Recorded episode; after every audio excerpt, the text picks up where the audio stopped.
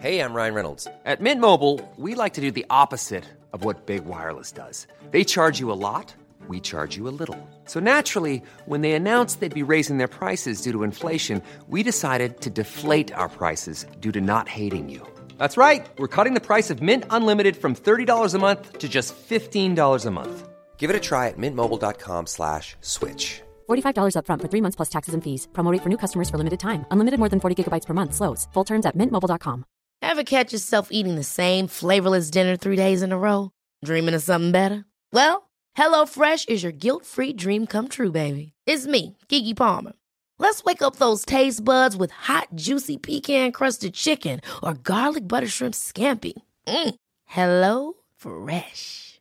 Stop dreaming of all the delicious possibilities and dig in at HelloFresh.com.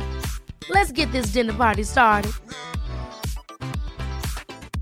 Planning for your next trip? Elevate your travel style with Quince. Quince has all the jet setting essentials you'll want for your next getaway, like European linen, premium luggage options, buttery soft Italian leather bags, and so much more. And is all priced at 50 to 80% less than similar brands. Plus, Quince only works with factories that use safe and ethical manufacturing practices. Pack your bags with high-quality essentials you'll be wearing for vacations to come with Quince. Go to quince.com slash pack for free shipping and 365-day returns. Hello à tous, c'est Laurita, plus connue sous le nom de Laurita Socaliente sur les réseaux sociaux. Coach certifié, je partage quotidiennement avec des milliers de personnes des astuces de développement personnel pour les aider à révéler pleinement leur potentiel infini. Aujourd'hui, nous allons parler de chamanisme. Alors, est-ce une secte? Est-ce une religion? Est-ce un outil de développement personnel? Je vais tout vous dire, je vais vous donner mon point de vue et j'aimerais beaucoup que vous me donniez le vôtre.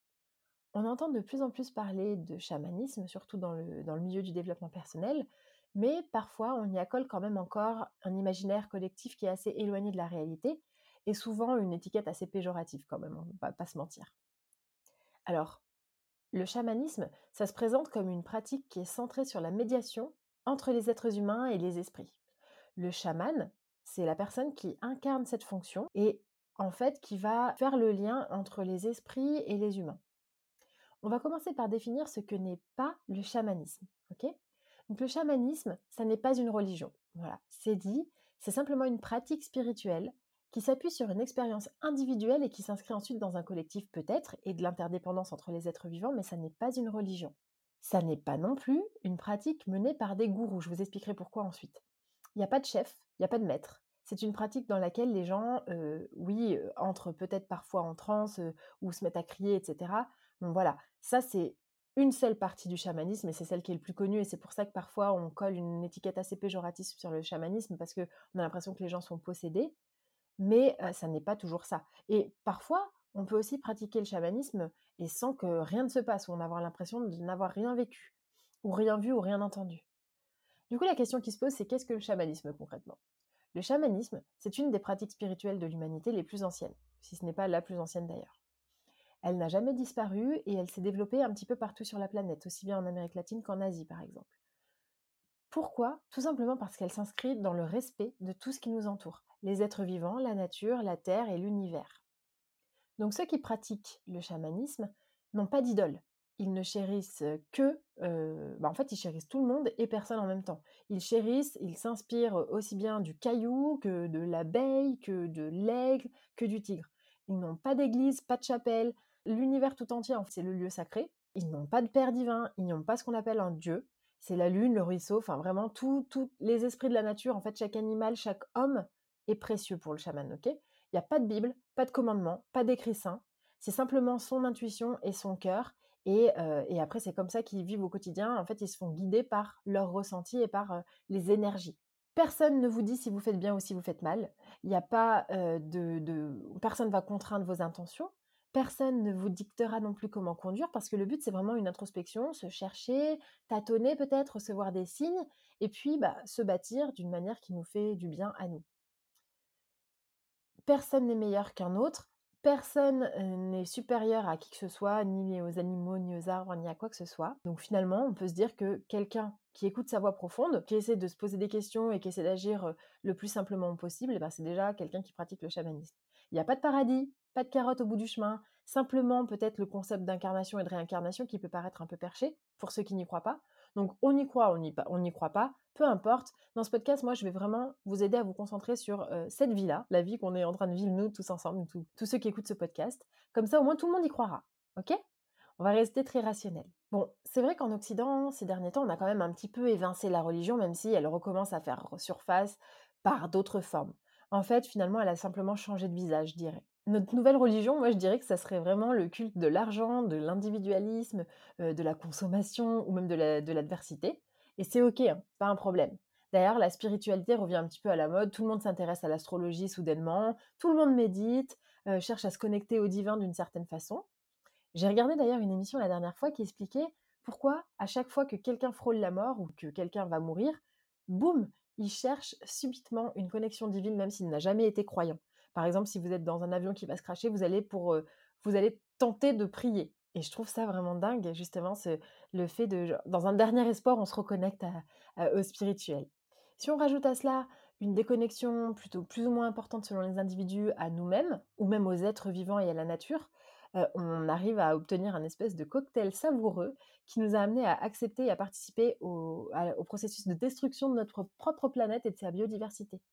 Encore une fois, il n'y a rien de spirituel là-dedans, c'est juste le réchauffement climatique qui est réel, et c'est aussi le fruit de la négligence dont on a pu faire part, qui peut expliquer que l'être humain s'est dissocié en fait de ses confrères et consoeurs, les girafes et les poissons. D'ailleurs, je ne compte plus le nombre de fois où les gens se moquent de moi quand je dis que nous sommes des animaux comme les autres. Face au changement que nous traversons, ou que nous allons traverser d'ailleurs, que ce soit socialement, climatiquement, économiquement, énergétiquement, même alimentaire, la dimension humaine et spirituelle, ça va quand même rester quelque chose de très important, à partir de laquelle on va pouvoir se réinventer et se relier aux autres. C'est d'ailleurs ce que préconisent les gens qui prônent la méditation, le yoga. Il y a 20 ans, en France, ça paraissait complètement perché. Quand je repense à Ariel Dombal, dans Un Indien dans la ville, qui parlait de chakras, tout le monde la voyait comme une femme complètement tarée, et maintenant les chakras et la méditation sont dans les bouches de tout le monde. Bon, ok, Ariel, j'avoue, elle est encore partie plus loin, mais elles sont toujours aussi perchées. Mais bon, avouez quand même qu'on on s'est quand même nettement rapproché d'elles. Renouer avec une spiritualité ne veut pas dire plonger aveuglément dans une nouvelle idéologie ni dans une secte, parce que la spiritualité, c'est simplement, pour moi, vous me direz ce que vous en pensez, un positionnement agnostique qui invite chacun à déployer son intériorité et finalement à, monter en niveau de conscience dans son expérience d'être humain. Alors évidemment, euh, le chamanisme n'est pas du tout la seule spiritualité à pouvoir nous aider ou à faire ça, pas du tout mais ça fait vraiment écho aux difficultés qu'on rencontre actuellement. Le chamanisme, c'est un bon moyen aussi, parmi d'autres, de passer à une action intérieure. C'est vraiment de se reconnecter à soi. C'est des expériences introspectives et c'est en cela que je pense que c'est très intéressant d'en parler. L'objectif principal, c'est la recherche de l'harmonie entre l'homme et ce qui l'entoure. Donc que ce soit le règne végétal, animal ou minéral, ainsi qu'avec son, lieu de vie, donc c'est-à-dire notre environnement, le métro, euh, voilà, notre appartement et nous-mêmes. Chaque élément constructif de ce que nous percevons provient et fait partie d'un seul et même tout. Donc c'est ça vraiment, c'est quand même une vision très holistique. Hein. Je trouve que le chamanisme, c'est vraiment tout est relié et personne n'est supérieur, on est tous ensemble au même niveau. Et puis ce que j'adore aussi dans le chamanisme, c'est qu'il nous invite à arrêter de maltraiter notre terre, de la protéger, arrêter de maltraiter notre environnement, arrêter de maltraiter les autres aussi, les autres humains, parce que ça invite vraiment à vivre plus sainement et plus sereinement et à respecter l'environnement. Donc, ce côté-là du chamanisme, moi, je le trouve très sympa et très attirant. Et la pratique du chamanisme s'appuie aussi sur euh, deux gros axes, on va dire, sur l'humilité et sur la simplicité. Donc le but, ça va être vraiment de rentrer dans l'authenticité, d'être vraiment nous-mêmes, sans mentir, sans se mentir, révéler aux autres qui on est vraiment. Donc vous le savez, ça c'est vraiment quelque chose que je prône régulièrement, aussi bien nos forces que nos parts d'ombre. Et l'un des passages aussi nécessaires, malheureusement, dans la, dans la pratique du chamanisme, c'est de se détacher du résultat. Agir sans vraiment rien attendre en particulier, rien attendre en retour, prendre aussi du recul par rapport à notre ego et ne plus se laisser guider par notre ego, concrètement. Ça va nous inviter à être à redevenir maître de nous-mêmes, à s'empowerer, et ça vous le savez, c'est ma devise, et donc à gagner aussi en liberté et en sincérité, et surtout liberté d'esprit. C'est aussi une spiritualité qui ne se verse dans aucun extrême, et qui cherche vraiment la mesure et l'équilibre. Si vous n'avez pas lu ce livre, je vous le recommande, il est juste incroyable, il s'appelle L'herbe du diable et la petite fumée de Castaneda. Franchement, ça va vous donner un aperçu de ce que ça peut être. Alors évidemment, il y a des passages qui sont un peu plus compliqués que les autres, mais vraiment, il est super intéressant. En toute situation, on est vraiment invité à choisir la voie du milieu. Et donc la pratique du chamanisme n'est pas exclusive et elle admet aussi qu'on ait d'autres croyances, d'autres pratiques religieuses ou d'autres philosophies, ce qui n'est absolument pas le cas des autres religions. C'est vraiment l'idée de respecter, d'être égaux et de coopérer. Et ce qui est intéressant aussi, c'est qu'il éveille notre conscience aux conséquences des tout petits gestes qu'on fait au quotidien et qui justement ouvre une réflexion quotidienne sur l'impact qu'on peut avoir sur notre environnement. Il n'y a pas de hiérarchie, il n'y a pas d'élite, et il n'y a pas d'autorité. Les chamans n'ont pas une place plus élevée au sein de la communauté que, les autres en fait. Et, et donc c'est plus qu'un principe d'égalité finalement, c'est un principe d'interdépendance qui invite à la coopération. On est tous reliés les uns aux autres pour ne former qu'un. Et la vie sur Terre est donc perçue comme une expérience au sein d'une communauté. Et dans notre communauté, il y a aussi bien les minéraux que les animaux, que les végétaux. Et donc vraiment, le but c'est qu'on resserre nos liens. C'est clairement l'inverse qu'on est en train de faire. Le chamanisme, c'est un moyen de prendre conscience de nos actes et de se rendre compte que nous sommes responsables de nos pensées, de nos actions, de la façon dont on gère les événements qui nous arrivent. Et ça ne dépend que de nous, de nous reprendre en main. Et ça, c'est vraiment, vous le savez, hein, vous le savez si vous me suivez depuis longtemps, moi je suis vraiment partisane de c'est toi qui décides de ta vie et c'est toi qui peux créer la vie de tes rêves. Et c'est justement impressionnant à quel point nos pensées, nos actes et nos décisions ont un impact sur nous-mêmes, mais aussi sur notre environnement. Donc le but, c'est vraiment de reprendre le plein pouvoir d'autonomie dans notre, dans notre élévation, dans notre guérison. Et elle nous invite en fait la pratique du chamanisme à être acteur de notre vie et à prendre conscience qu'on a une responsabilité dans tout ce qu'on fait. Mais ça nous invite aussi à mieux nous connaître, à approfondir notre compréhension. Et c'est pour ça aussi que dans le chamanisme, on fait, des, on fait du travail sur les, les générations précédentes. On essaie de soigner son enfant intérieur aussi.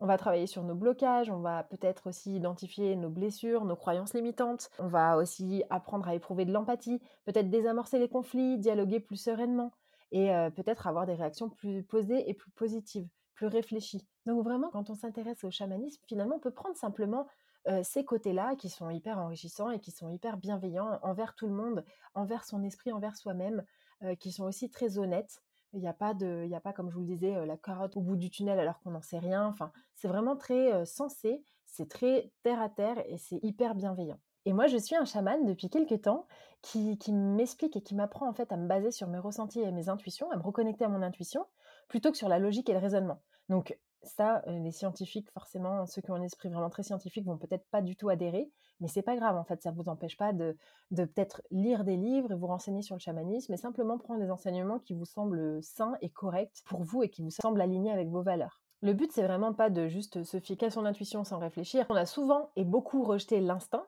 au profit du cartésianisme quand même depuis très longtemps. Et donc là, le but, c'est vraiment de retrouver un espèce d'équilibre entre, entre les deux, et puis de voyager entre les deux au gré des énergies, au gré de ce qui se passe, au gré des situations. En fait, on va simplement réapprendre à être humain au sens propre du terme. Donc finalement, pour conclure, le chamanisme, ça permet de renouer avec soi-même à travers diverses expériences, mais aussi à notre rapport à la nature et avec nos histoires ancestrales. Ça, c'est vraiment tiré de, tout ce qui est amérindien, c'est vraiment les pratiques ancestrales, les, traumas ancestraux aussi, l'épigénétique, tout ça. D'ailleurs, je vous ai fait un podcast sur l'épigénétique, allez l'écouter si ça vous intéresse.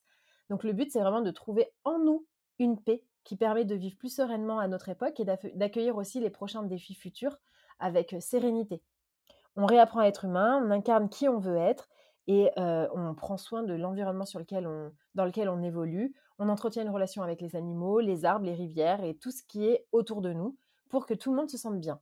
C'est vraiment personnellement ce qui m'a touché moi dans le chamanisme, de retrouver un lien avec le vivant tout entier, d'ouvrir ma conscience aussi au ressenti, de m'ouvrir à mon intuition et aussi de travailler énormément sur mon empathie, ce que je suis encore en train de faire, parce que je pense que c'est vraiment primordial justement de, de travailler sur son empathie et de faire un profond travail d'introspection pour se sentir mieux et aussi pour communiquer aux générations futures un peu plus de sérénité. Voilà, moi c'est comme ça que je, vois le chamanisme. c'est pas une secte, c'est pas une religion, c'est pas péjoratif pour moi. C'est vraiment une pratique nouvelle que j'avais envie de partager avec vous aujourd'hui et surtout, surtout partager ces enseignements. aussi peut-être déconstruire une fausse croyance qu'on pourrait avoir dessus Maintenant, je vous dis pas d'aller vivre des expériences chamaniques, pas du tout. Je vous dis simplement que, comme dans toutes les religions, et comme dans toutes les spiritualités, et comme dans toutes les pratiques, et comme dans tous les outils de développement personnel, il y, a du bon à prendre, il y a des enseignements à tirer, et puis il y a des parts qui sont encore dans l'ombre à inspecter, et qui vont permettre de vous élever. Voilà. Donc, n'hésitez pas à me dire ce que vous en pensez, j'espère que cet épisode vous a plu, et je vous dis à très vite pour un prochain épisode.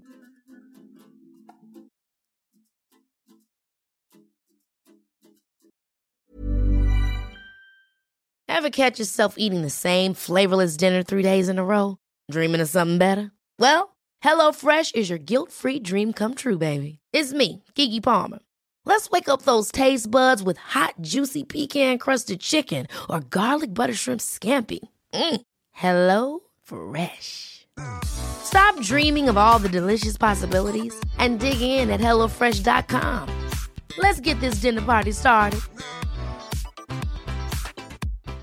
Hi, I'm Daniel, founder of Pretty Litter. Cats and cat owners deserve better than any old fashioned litter. That's why I teamed up with scientists and veterinarians to create Pretty Litter.